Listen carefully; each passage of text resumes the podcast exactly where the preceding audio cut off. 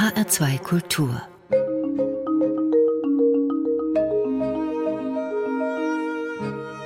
Doppelkopf Ich bin Ulla Atzert und mein Gast heute ist Medi Maturi. Ein junger Mann erfährt via Facebook, dass seine totgeglaubte Mutter lebt. Sie im Iran, er in Deutschland. Sein Vater hat ihn als Baby entführt und seine Geschwister gleich mit, weil er das Sorgerecht nicht bekommen hat nach der Scheidung von seiner Frau. Medi Maturi ist Mitte 20, als er die Wahrheit hört und er beschließt, ich muss meine Mutter kennenlernen. Das Problem auf legalem Weg geht das nicht, er braucht einen Pass und einen Plan. Wie er diesen umsetzt, das will ich ihn fragen. Herzlich willkommen, Medi Maturi. Hallo. Fünf Jahre hat es gedauert, bis Sie Ihren Job als Eventmanager geschmissen haben und dann haben Sie sich auf den Weg gemacht. Also gehen wir doch mal zusammen los im Januar 2018. Sie sitzen in der Bude eines Freundes und sortieren, was im Rucksack mitgenommen werden soll. Wie oft haben Sie denn umgepackt? Das war relativ häufig. Ich habe viel mitnehmen wollen, von Lederjacke bis, keine Ahnung, fünf Paar Schuhe und so weiter, weil ich hatte ja auch vor, eine gewisse Zeit im Iran zu bleiben. Mhm. Und hm, habe ich mich, wie Sie schon gesagt haben, oft umentschieden, bis es im Prinzip dann nur noch das Nötigste war. Ich habe in Ihrem Buch gelesen, dass Sie auch neben Sturmstreichhölzern und Thermohosen und solchen Sachen, die man sich gut vorstellen kann, auch Damenbinden mitgenommen haben. Wozu sollten die denn gut sein? Ich wusste, ich werde mich lange nicht duschen können und ich werde viel schwitzen. Und die wollte ich mir dann einfach oder habe ich mir dann einfach in die T-Shirt-Innenseite geklebt, mhm. damit mein ganzes äh, Schweiß aufgesaugt wird. Warum war denn das eigentlich so kompliziert? Sie mussten illegal reisen. Warum hatten Sie keine Papiere? Sie haben ja doch lange in Deutschland gelebt. Sie sind in die Schule gegangen, Sie haben gearbeitet, alles ohne Papiere? Nein, ich hatte Papiere. Ich hatte Papiere für Deutschland. Um es ganz kurz zu fassen, ich hatte keine Papiere für den Iran. Und zwar steht ja in meinem Pass in Deutschland drin, dass ich im Iran geboren bin und auch, dass ich iranischer Staatsbürger bin. Und die Iraner verlangen dann einen iranischen Pass. Man kann nicht als Tourist einreisen als Iraner. Und diesen Pass hätte ich im Prinzip auch bekommen können, hätte ich meine Geburtsurkunde. Aber diese Geburtsurkunde hat nie existiert. Dadurch ähm, haben die im Konsulat irgendwann mal gemeint, äh, du kannst nicht mal nachweisen, dass du Iraner bist in Wirklichkeit. Mhm. Und du wirst niemals in dieses Land einreisen dürfen. Das waren ihre finalen Worte. Und dann habe ich gesagt, dann laufe ich halt. Das heißt, Sie hatten für Deutschland einen Pass, der Ihnen hier die Legalität bescheinigt hat. Aber für den Iran heißt das, man ist halt Iraner und braucht dann eben auch einen iranischen Pass. Iraner bleiben immer Iraner. Iraner können auch ihre Staatsbürgerschaft nicht abgeben. Mhm. Und dementsprechend verlangen die Iraner immer iranische Ausweisdokumente. Sie sind ja die Flüchtlingsroute umgekehrt gelaufen. Was heißt das eigentlich genau? Ja, das waren im Prinzip die Transitländer dabei vom Nahen Osten bis nach Europa. Also zu Fuß bin ich von Griechenland aus gestartet, ähm, illegal in die Türkei und dann einmal ganz quer durch die Türkei und dann von der Türkei aus über die Berge in den Iran. Diese Route nehmen auch die Flüchtlinge, die vom Iran oder von Afghanistan nach Europa möchten. Ich habe mir das mal angeguckt, grob. Das waren ja dann neun Länder, zwei Klimazonen, Flüsse und Gebirge. Ich denke mir Schmugglerwege, Schotterpisten, Trampelpfade, Hitze, Schnee, Eis aushalten. Als ich mir das bildlich vorgestellt habe, da habe ich gedacht, naja, also da hätte ich mich, glaube ich, in meinem warmen deutschen Bett wieder umgedreht und den Traum vom Wiedersehen weiter einen Traum sein lassen. Was hat Sie denn so angetrieben? Mm, in erster Linie hat mich angetrieben, dass ich mir nicht vorschreiben und verbieten lassen wollte, äh, meine Mutter kennenzulernen, weil ich das einfach als äh, mein Recht gesehen habe. Und ja, gleichzeitig habe ich das auch als mein Recht gesehen, in den Iran zu reisen, in, in, das Land meiner Vorfahren und meiner Familie. Selbst wenn ich bis zu diesem Zeitpunkt noch gar keine Verbindung hatte zu dem Land. Mhm. Aber trotz allem habe ich das als mein gutes Recht gesehen und wollte mir das dann auch nicht verbieten lassen. Sind Sie so ein Typ, der durchzieht, wenn er was entschieden hat? Offensichtlich ja. Ähm, das habe ich aber auch erst im Nachhinein gemerkt. Das erste Mal, dass ich mir wirklich ein Ziel gesetzt habe in meinem Leben. Und ja, dann war es halt direkt ein hochgestecktes Ziel und ich habe es durchgezogen, ja. Also das hat ja ein bisschen ausweglos ausgesehen. Zu Fuß gehen, illegal sein, treibt mir ja schon den Angstschweiß auf die Stirn. Was treibt Sie denn an, wenn es so ausweglos erscheint? Die Mutter zu sehen, ja, ein Motiv, klar, aber gab es noch mehr Motive, so Abenteuerlust vielleicht? Ja, das hat auch eine Rolle gespielt auf jeden Fall. Ich liebe Abenteuer und nicht unbedingt waghalsig äh, oder leichtsinnig, so würde ich mich jetzt nicht beschreiben, aber ich habe das Ganze auch als großes Abenteuer gesehen. Was haben denn Ihre Freunde gesagt? Da waren doch bestimmt auch welche dabei, die gesagt haben, du bist doch völlig durchgeknallt. Die hätte es mit Sicherheit gegeben, wenn ich es denn meinen Freunden erzählt hätte.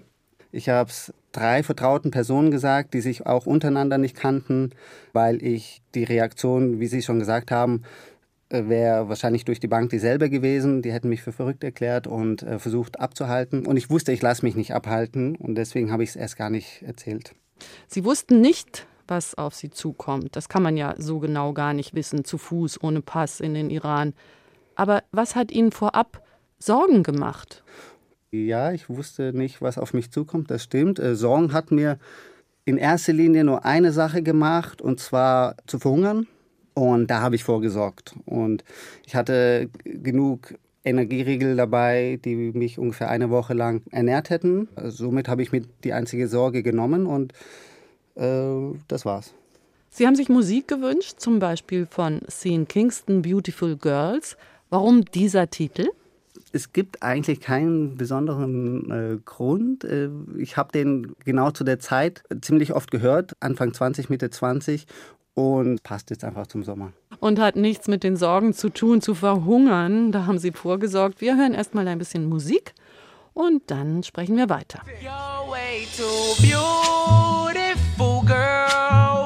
That's why it'll never work. You have suicidal, suicidal. When you say it's over, damn all these beautiful girls, they only wanna do you dirt. They'll have you suicidal, suicidal. When they say it's over, see it started at the park, used to chill after dark you took my heart, that's when we fell apart. Cause we both thought that love lasts forever. Lasts forever. They say we too young to get ourselves sprung. Oh, we didn't care. We made it very clear. And they also said that we couldn't last together. Last together. See, it's very divine, You're you mash up my mind. You have to get declined, oh Lord. My baby is driving me crazy. You're way too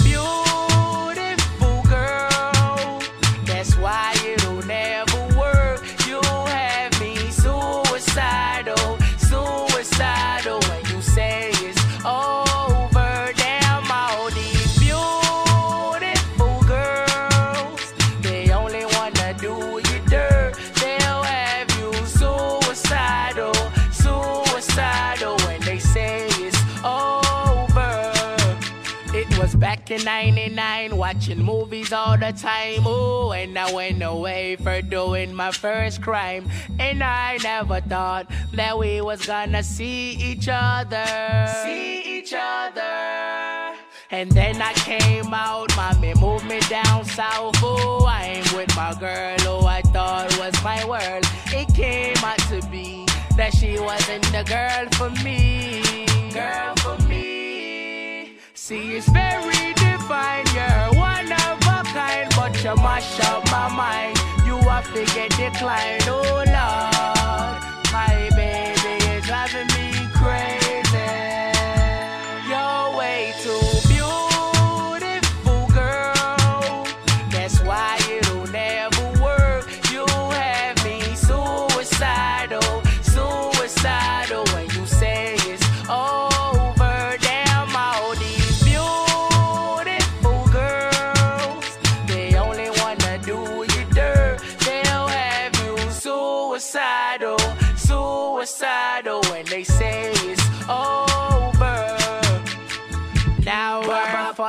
and now we're fighting. Please tell me why I'm feeling slighted and I don't know how to make it better. Make it better. You're dating other guys, you're telling me lies. Oh, I can't believe what I'm seeing with my eyes. I'm losing my mind, and I don't think it's clever. Think it's clever. You're way too beautiful, girl. That's why it'll never work. You have me suicidal, suicidal, suicidal. Beautiful Girls von Sean Kingston, ausgesucht von Medi Maturi. Zu Gast im HR2 Doppelkopf. Ich bin Ulla Azad. Wir haben schon von Ihnen gehört, Sorgen hat Ihnen die Ernährungslage gemacht, aber wie haben Sie überhaupt während der Reise gelebt? Wovon haben Sie sich ernährt? Energieriegel, okay, aber hatten Sie auch Geld mit? Wie hat man sich da darauf eingestimmt, was passieren kann? Mm, ich hatte Geld dabei, aber nicht zu viel. Ich wollte es auch vermeiden, mit zu viel Geld loszulaufen, weil, ja, wenn das Menschen mitbekommen würden, ja, stellt es immer ein mhm. Risiko dar, auch ausgeraubt zu werden. Und außerdem war die Ausrüstung relativ teuer, dass ich gar nicht mehr so viel Geld hatte im Endeffekt. Ich habe halt einfach geschaut, dass ich, wie soll ich sagen, dass ich äh, ja, man hätte ja auch denken können, dass man zwischendurch sich einen Job sucht und einfach eine ganz lange Zeit einplant, bis man ankommt und arbeitet zwischendurch. Das war nicht Ihr Plan, oder?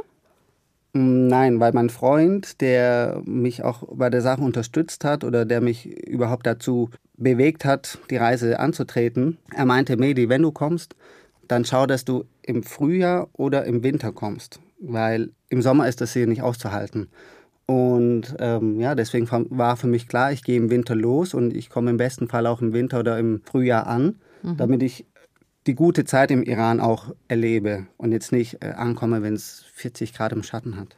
Das heißt, der Freund war im Iran und hat Sie vom Iran aus ermutigt, die Reise zu unternehmen. Habe ich das so richtig verstanden?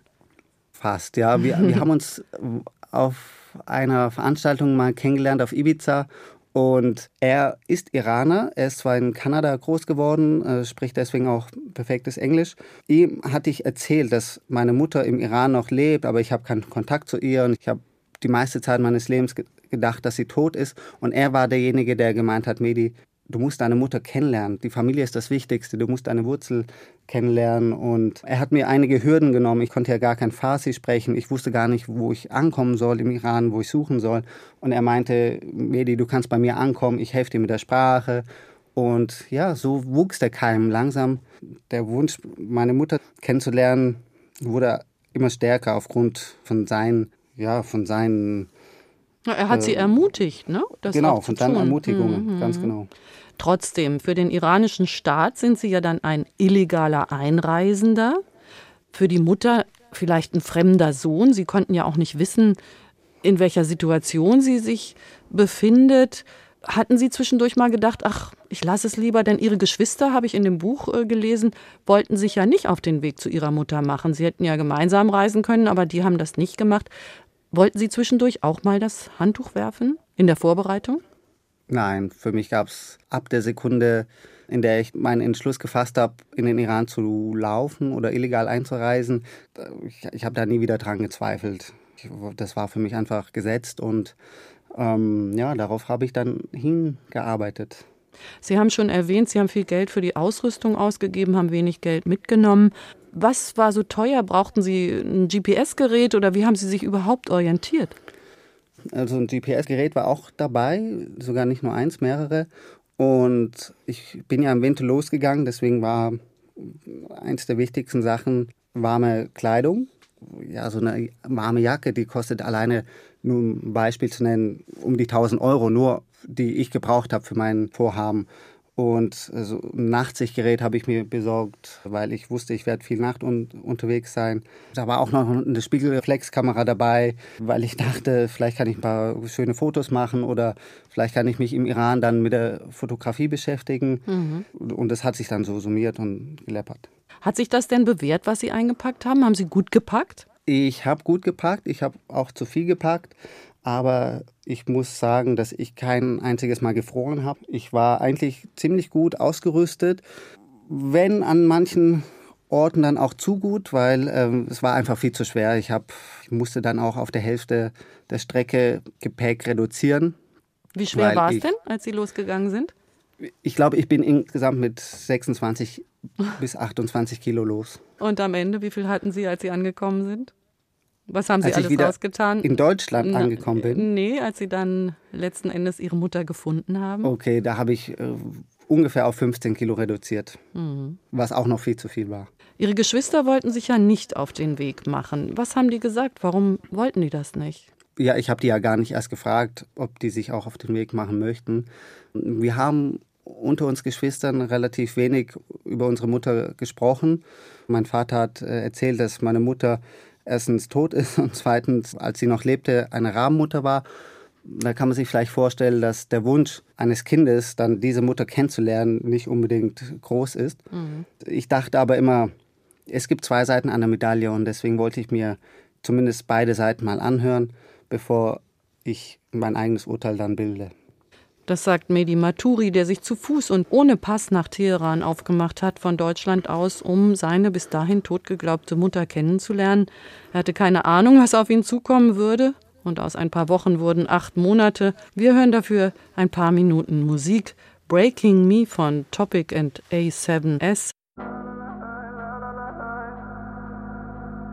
Call me what you wanna, I'll be what you wanna. I've been here a thousand times. Eh, eh, hey, hey, falling for another. I don't even bother. I could do it all my life.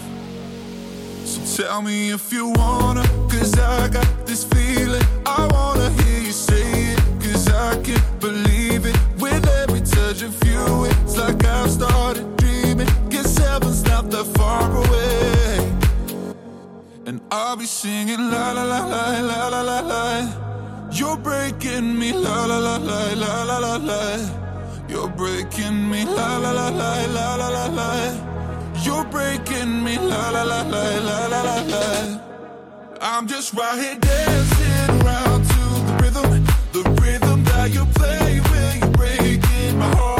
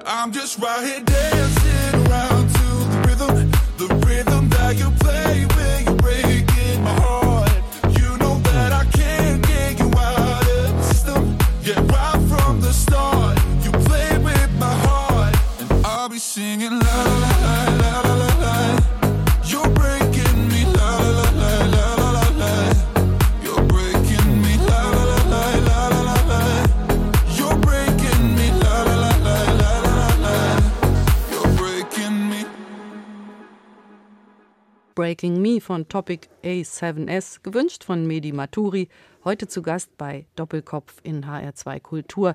Ich bin Ulla Azad. Schlagen wir Ihr Buch auf in den Iran zu Fuß ohne Pass, aktuell bei Fischer erschienen, und tauchen kurz ein ins Niemandsland zwischen dem Iran und der Türkei. Es war 22.30 Uhr. Wir lagerten auf der Felsformation. Der Anführer sagte, Ihr müsst euch jetzt hier verstecken und dürft keinen Mucks machen. Ihr wartet hier, bis ihr abgeholt werdet. Weiter oben auf dem Kamm patrouillieren Soldaten. Jeder suchte sich eine Stelle zum Schlafen.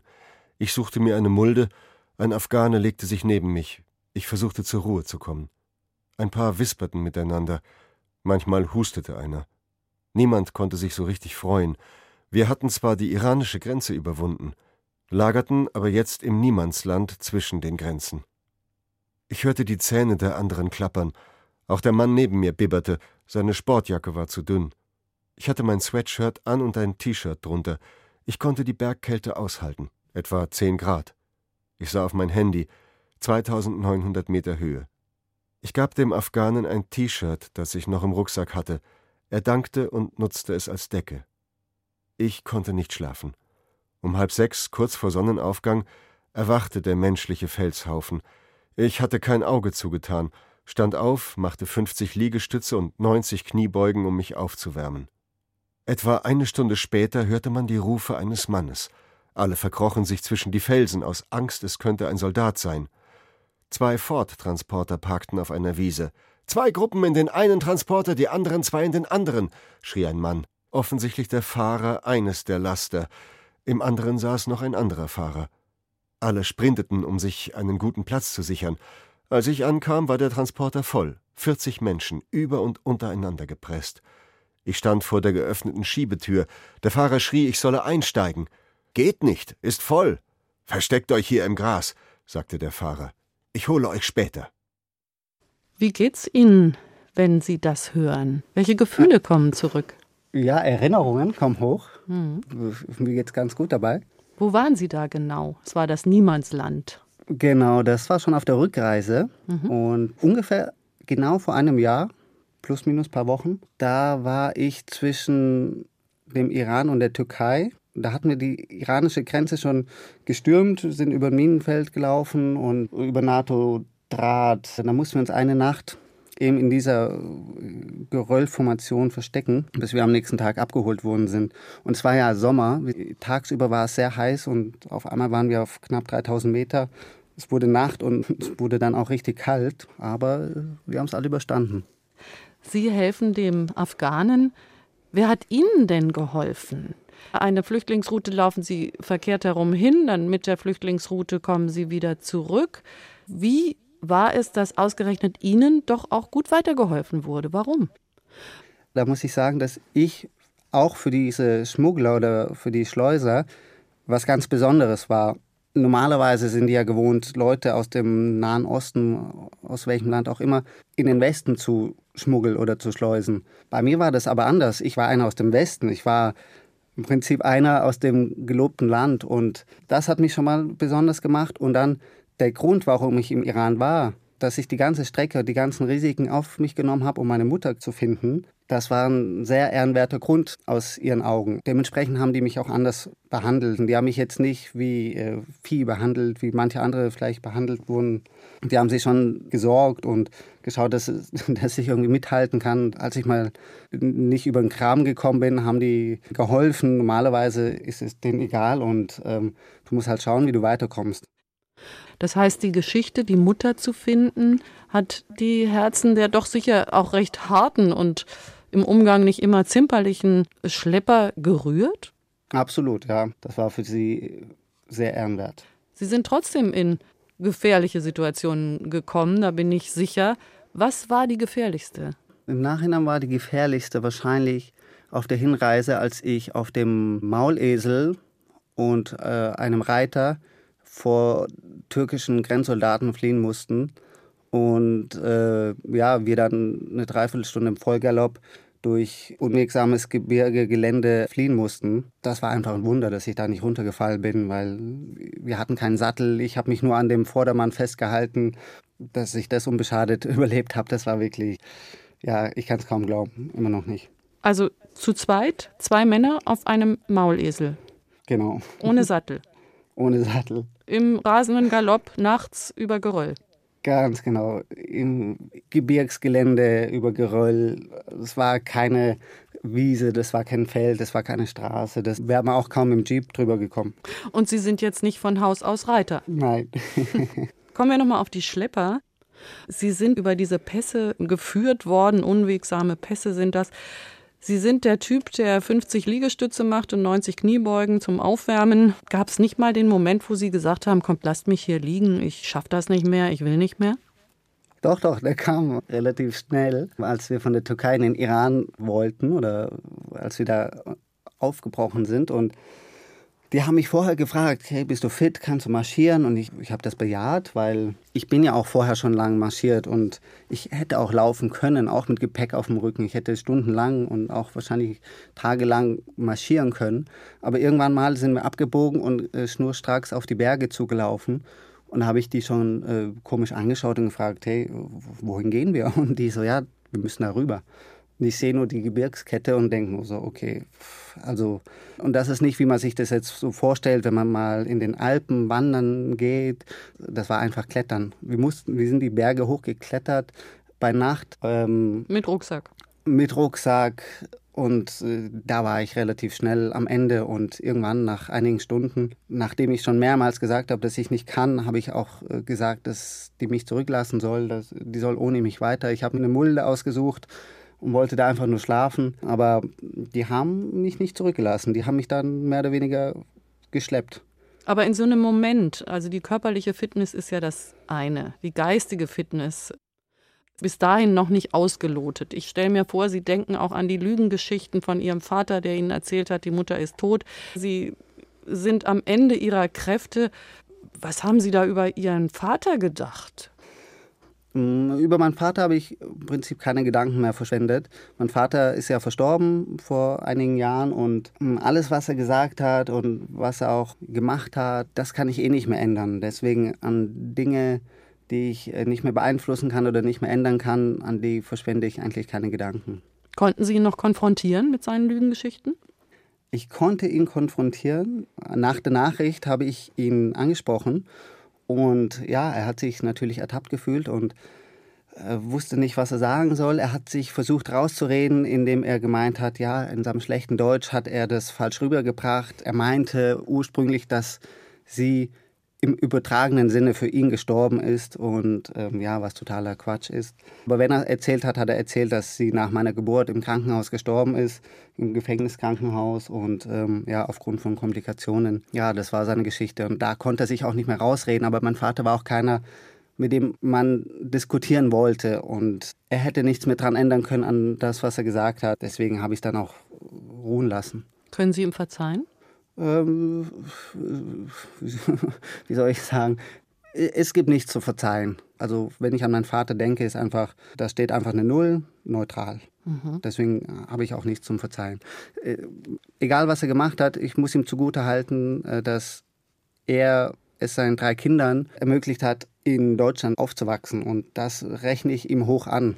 Er war kein guter Vater, er war auch kein äh, guter Ehemann zu meiner Mutter und er war auch allgemein kein besonders guter Mensch, aber er hat zumindest seinen drei Kindern ermöglicht, in Europa bzw. in Deutschland aufzuwachsen. Deswegen habe ich auch keine negativen Gedanken, wenn ich an ihn denke. Ich glaube, das ist ein guter Moment für eine kleine Pause. Medi Maturi ist heute Gast im Doppelkopf in HR2 Kultur. Ich bin Ulla Azet. Sein Musikwunsch kommt von Maroon 5, This Love. Welche Bedeutung hat der Song für Sie? Keine besondere. Ja, ich habe gedacht, ich tue ihn mal an diese Stelle, weil es vielleicht um Mutterliebe, Vaterliebe geht, aber Sie sagen, Sie haben eine Null als Gefühl. Wir können ja gleich nochmal darüber sprechen. Jetzt machen wir erstmal die Musik.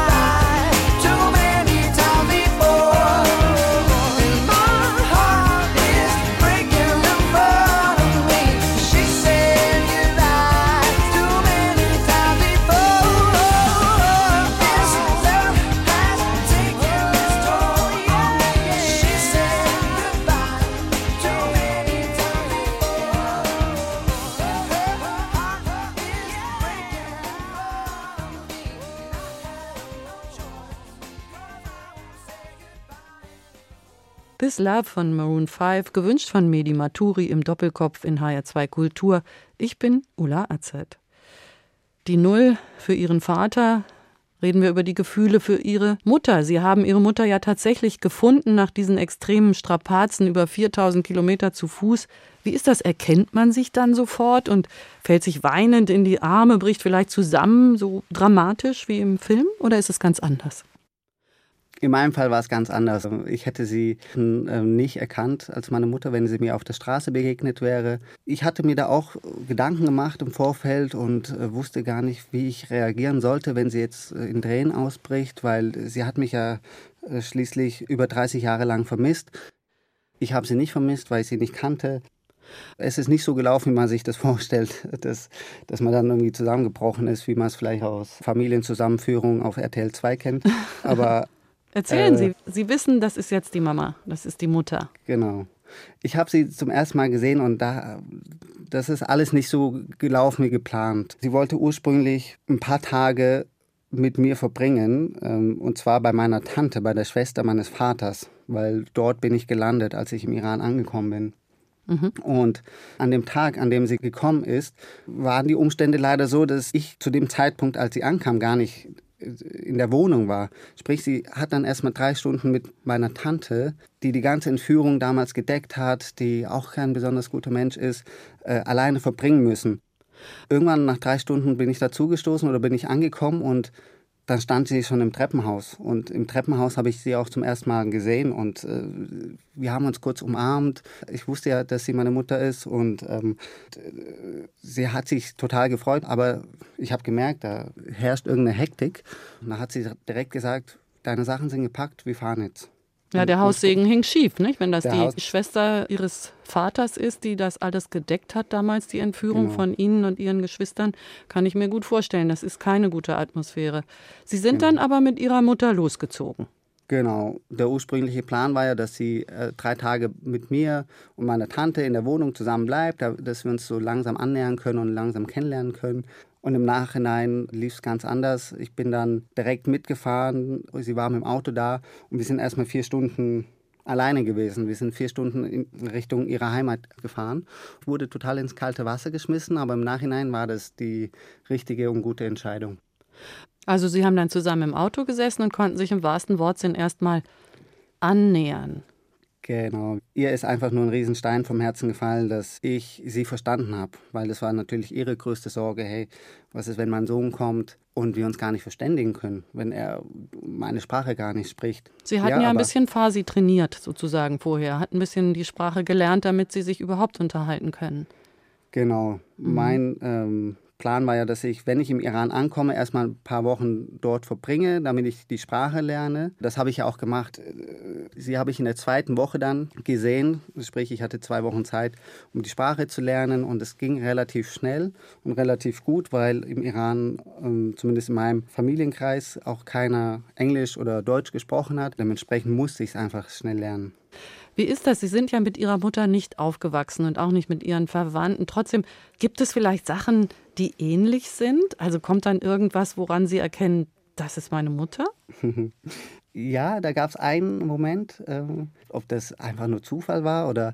Aber ich habe so die Eigenschaft, wenn ich was esse und zum Beispiel irgendwie was auf meiner Gabel und bevor ich es in meinen Mund stecke, rieche ich oft dran. Ich bin so ein äh, Nasenmensch. Und das habe ich dann gemacht. In der ersten Nacht noch, als wir bei meiner Mutter ankamen, die hatten gekocht. Ich piek's da überall rein und bevor ich es mir immer in den Mund stecke, habe ich dran gerochen. Und auf einmal lacht so die ganze Runde. Ja, ich habe mich gewundert, warum lachen die alle? Und, die, und dann meinten die, dass meine Mutter genau dieselbe Eigenschaft auch hat. Als einzige von allen. Am Essen zu schnuppern, bevor man es Genau, in den Mund steckt. Mhm. Fühlt man sich dann zu Hause, wenn die unausgesprochenen Dinge gleich sind? Ist das ein Gefühl von Geborgenheit, zu Hause sein? Würde ich jetzt nicht so sagen, weil ich wüsste gar nicht, wie ich das Gefühl zu Hause sein beschreiben soll oder ob das bei mir überhaupt existiert. Das wäre meine Aber- Frage, ja. Was bedeutet das, zu Hause sein? Der Iran als ihre Wurzeln, in Deutschland aufgewachsen. Was ist zu Ja, Hause? Also meine Heimat ist äh, Deutschland, ganz klar. Ich sehe mich auch als Deutschen, auch wenn ich vielleicht kein, kein deutsches Blut in mir habe. Ähm, ich sage auch mal, wenn jetzt zum Beispiel die deutsche Nationalmannschaft spielt, war ich immer für Deutschland, selbst wenn der Iran gespielt hat. Äh, Ich glaube, es gibt gewisse Menschen, da verschwimmen so ein bisschen die Grenzen und da gehöre ich einfach dazu. Der Iran, ich kenne ihn ja nur aus Bildern und aus Erzählungen, aus Geschichten, aber es muss ein unglaublich schönes Land sein. Wie viel Iran konnten Sie kennenlernen?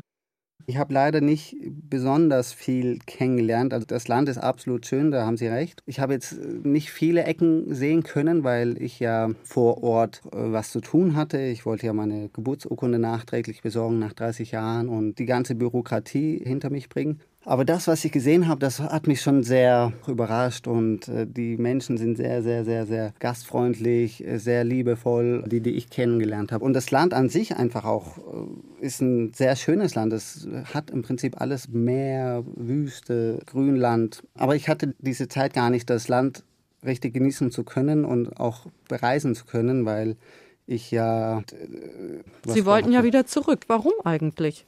Ich hatte überlegt, je nachdem, wie es gelaufen wäre und wie die politische Situation im Land wäre, hatte ich auch mit dem Gedanken gespielt, vielleicht ein bisschen im Iran zu bleiben. Aber ich bin zu einer denkbar schlechten Zeit angekommen. Es gab äh, wieder Unruhen, die Inflation war enorm. Es war einfach auch nicht der richtige Zeitpunkt im Iran irgendwie irgendwas starten zu wollen, auch geschäftlich. Und und dann wurde es halt irgendwann auch mal Sommer. Und wie mein Freund schon im Vorfeld gesagt hatte, im Sommer ist es kaum auszuhalten in dem Land. Einfach viel zu heiß. Sie sind Äh, ja, Entschuldigung, Sie sind ja in ja. Deutschland als Eventmanager unterwegs. Sie sind in Berlin, in München, in Ibiza, machen Events für Clubs. Hat das was damit zu tun gehabt, dass Sie zurück wollten? Konnten Sie vielleicht Ihre Arbeit nicht so lange liegen lassen oder waren Sie da ganz offen?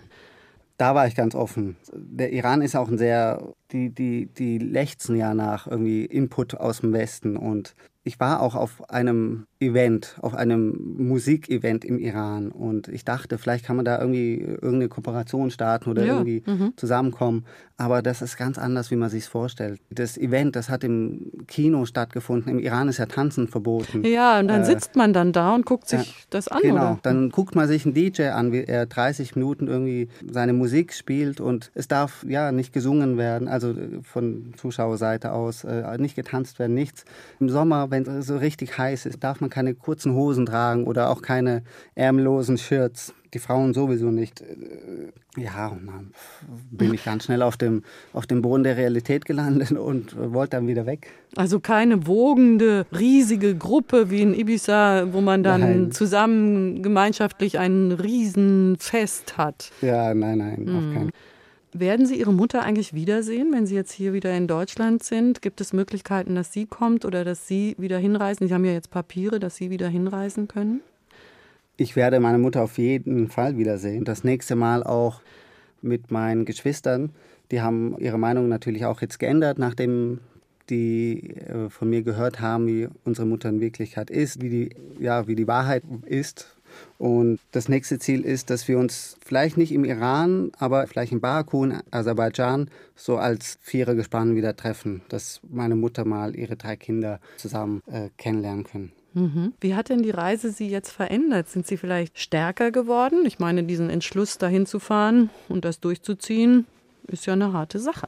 Ich weiß nicht, ob ich unbedingt stärker geworden bin, aber ich bin ein bisschen gelassener geworden. Äh, Ich bin nicht mehr so kleinlich. Ähm, Ich bin auf jeden Fall dankbar, dass ich hier groß werden durfte und dass ich hier leben darf, weil wenn man hier aufgewachsen ist, dann ist das selbstverständlich. Aber ich habe einfach gemerkt, dass es nicht selbstverständlich ist, in einem Land wie Deutschland groß zu werden. Man sieht einfach viele Dinge mit anderen Augen. Haben Sie ein Beispiel? Also wenn Sie sagen, Sie sind nicht mehr so kleinlich, Sie sind gelassener, hat man dann eine Situation, wo man sagt, so jetzt reg ich mich nicht mehr auf?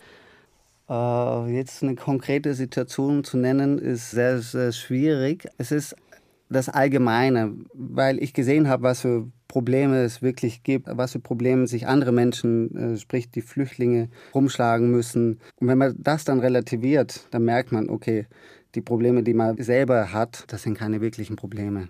Ja, Sie sind ja mit den Flüchtlingen zurückgereist. Wie ist das? Welche Erfahrungen haben Sie da gemacht? Was haben Sie über die Flüchtlinge gelernt und umgekehrt, was konnten Sie von ihnen, die Flüchtlinge kann man so ja nicht sagen, aber von Ihren Erfahrungen, was hat Sie da am meisten beeindruckt?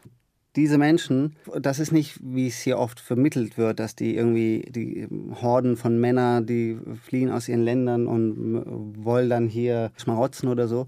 Nein, die, die riskieren wirklich ihr Leben, äh, um einfach nur ein lebenswertes Leben führen zu können. Die wollen hier auch keinen Luxus oder irgendwas. Die wollen auch, sobald es möglich ist, eigentlich wieder zurück. Alle haben zu mir gesagt, hey, ihr größter Traum ist einfach, irgendwann mal wieder in ihrem Land leben zu können, in ihrem eigenen. Und das hat mir ein bisschen zu denken gegeben, weil die riskieren ihr Leben. Da kommen auch viele um. Und ich habe auch erlebt, wie viele festgenommen wurden und es eben nicht geschafft haben. Das wird hier oft gar nicht so übermittelt und rübergebracht. Die kommen hier natürlich an und die, äh, die kommen dann auch in Massen an, aber die wollen einfach nur leben. Das hat mich schon getroffen und auch berührt. Ich hatte das in Ihrem Buch, als Sie die Stelle beschreiben, wo Sie durch diesen Fluss schwimmen, diesen Grenzfluss, und Sie erfahren dann hinterher, was da alles drin ist. Dieser Fluss ist so gefährlich und trotzdem machen sich die Flüchtlinge auf den Weg und durchschwimmen dieses Gewässer. Vielleicht können Sie es uns noch mal kurz beschreiben, was das für ein Fluss ist und wie Sie ihn überwunden haben. Ja, der Grenzfluss zwischen Griechenland und zwischen der Türkei, das ist der Evros oder die Türken sagen Mariza dazu. Ich habe im Nachhinein erfahren, auch von, äh, von einem griechischen Soldaten oder von einem, äh, auch von einem Frontex-Beamten, dass dieser Fluss, dass da total viele Wasserleichen angesch angeschwemmt werden auf den verschiedenen Ufern, weil dort gibt es äh, Wälse, die zum Beispiel die kleinen Kinderbeinchen greifen, wenn die äh, drüber schwimmen wollen und die ziehen sie runter und die, die äh, ertrinken dann oder auch viele von den Flüchtlingen, die können ja gar nicht schwimmen und die überschätzen sich dann und ähm, ja, auf einmal werden es statt 100 Metern mehrere hundert Meter, die sie schwimmen müssen und so kommen einfach viele um und äh, dort gibt es auch so Wasserpflanzen, in denen man sich leicht verheddern kann. Vieles davon wusste ich im Vorfeld gar nicht oder als ich selber drüber geschwommen bin. Bei mir war das eigentlich eine relativ entspannte Angelegenheit, weil ähm, ich war alleine und ich hatte einen richtig anstrengenden Weg hinter mir, bis ich zu dem Fluss angekommen bin und äh, ich hatte so ein kleines Kinderschlauchboot, hatte ich mir besorgt und den habe ich dann darauf geblasen und habe da meine ganzen Klamotten rein und dann habe ich den so vor mir her geschoben im Wasser und habe mich an dem Boot festgehalten und bin dann so langsam nach Europa geschwommen. Ich hatte einfach Glück, dass mich da keiner aufgegriffen hat, weil äh, ein paar Tage später habe ich eben einen Frontex-Beamten kennengelernt in Griechenland, zufällig auch noch Deutscher. Der wusste nicht, was ich hinter mir hatte und er erzählt äh, so, ja, er kam genau für diese Grenzsicherung kam er, wurde er von Deutschland nach Griechenland versetzt, nach Alexandropoli eben. Und, und dann meinte er noch so zu mir, aber mittlerweile schafft es keiner mehr über den Fluss, ohne äh, bemerkt zu werden, weil der ganze Fluss ist mit Wärmebildkameras gesichert und mit äh, was weiß ich was.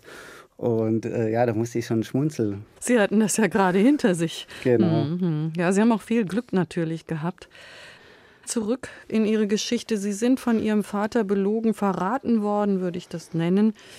Er hat Ihnen die Familie genommen. Fällt es Ihnen leicht, mit dieser Vorgeschichte Menschen zu vertrauen?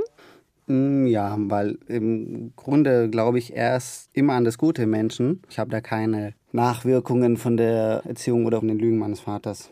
Sie haben ja das Buch mit Kerstin Greiner zusammengeschrieben. Der haben Sie Ihre Geschichte anvertraut. Und sie hat sich dafür bei Ihnen bedankt, dass sie das aufschreiben durfte. Jetzt soll es verfilmt werden. Es ist also viel los in Ihrem Leben. Wird es tatsächlich passieren? Werden wir das als Film sehen können? Wir werden, so wie es ausschaut, diese Geschichte als Film im Kino sehen können, ja. Und wann? Wenn alles gut läuft, äh, wahrscheinlich sogar Ende nächsten Jahres, ansonsten 2022. Dann hoffe ich, dass wir wieder ganz normal ins Kino gehen können. Was ist Ihr neues Projekt in Ihrem Leben? Der Film, ja, aber gibt es noch was Neues, was wir wissen sollten?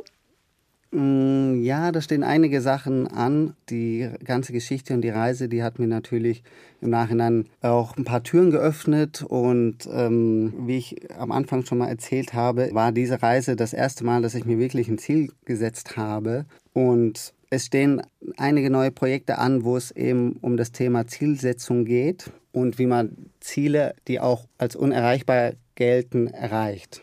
Werden Sie jetzt nicht- Coach? Ich werde kein Coach. Nein. nein.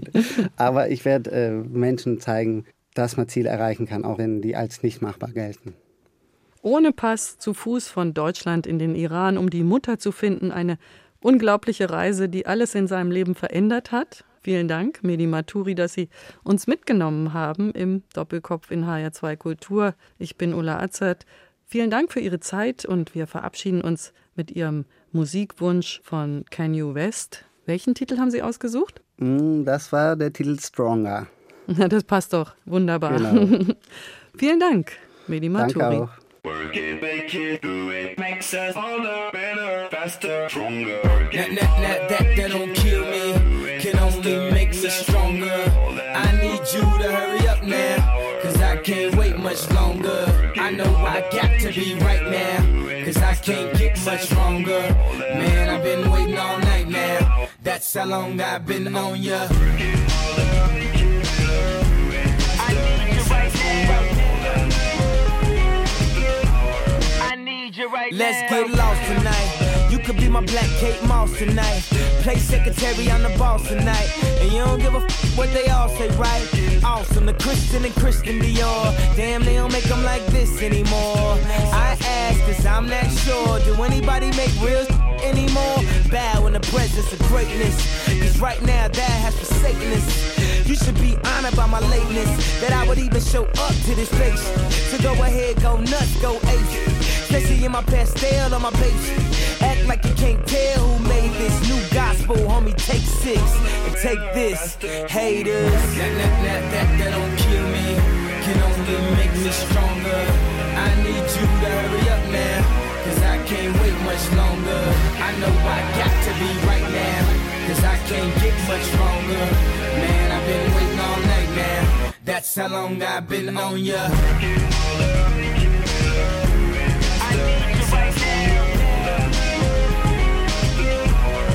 Me like right it. now. I don't know if you got a man or not.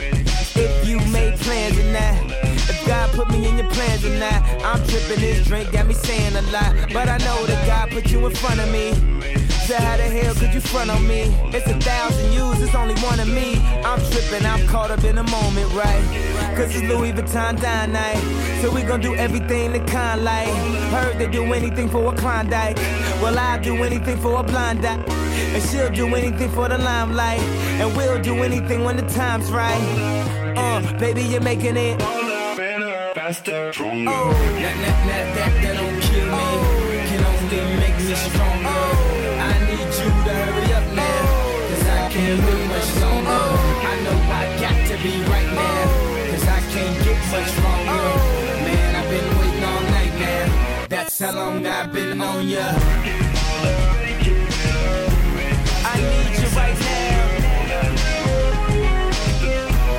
I need you right now. You know how long I've been on ya. Since Prince was on Apollonia. Since OJ had isotoners. Don't act like I never told ya. Don't act like I told ya. Don't act like I told ya. Don't act like I told ya. Don't act like I told ya. Uh, baby, you're making it Better, faster, stronger. that, that, that, that, that